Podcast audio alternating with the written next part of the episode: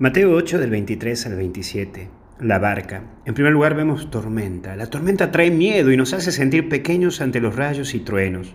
Es comprender que la tormenta te recuerda que uno no puede controlarlo todo y encima te desestabiliza en medio del mar.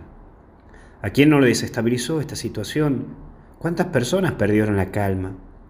A vos, ese miedo que te trajo y esa inseguridad de no saber cómo vas a seguir.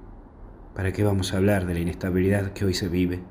Que hoy te toca vivir a vos y que hoy me toca vivir a mí. Pero también está ese eje de lo despertaron. Hoy queremos, Señor, que te despiertes y nos des la fuerza necesaria para seguir, porque estamos golpeados y mareados en esta barca que vos y yo estamos aquí insertas. Necesitamos de tu alivio y también sentimos que estás dormido. Vos sos el dueño del tiempo y sabes todo y lo comprendes todo. Pero ayúdanos, ayúdanos a comprender porque todo esto nos atormenta. Queremos despertarte, Señor, porque ya hasta nos sentimos enojados. Tiranos una ayudita, Señor, danos una mano porque no entendemos. Y por último, los mártires de Roma. Hoy celebramos a los que dieron la vida por Cristo y por el Papa.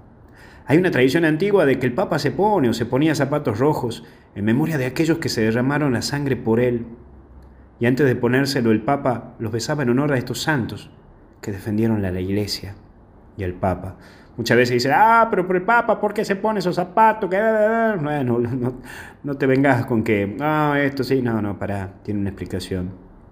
Se ponía zapatos rojos en memoria de aquellos que daban la vida por él, que dieron la vida por él, en honor a esos que han dado la vida por la patria de la iglesia.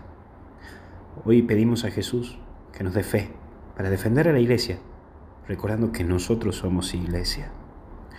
Que Dios te bendiga y te acompañe en el nombre del Padre, del Hijo y del Espíritu Santo. Hasta el cielo no paramos. Cuídate.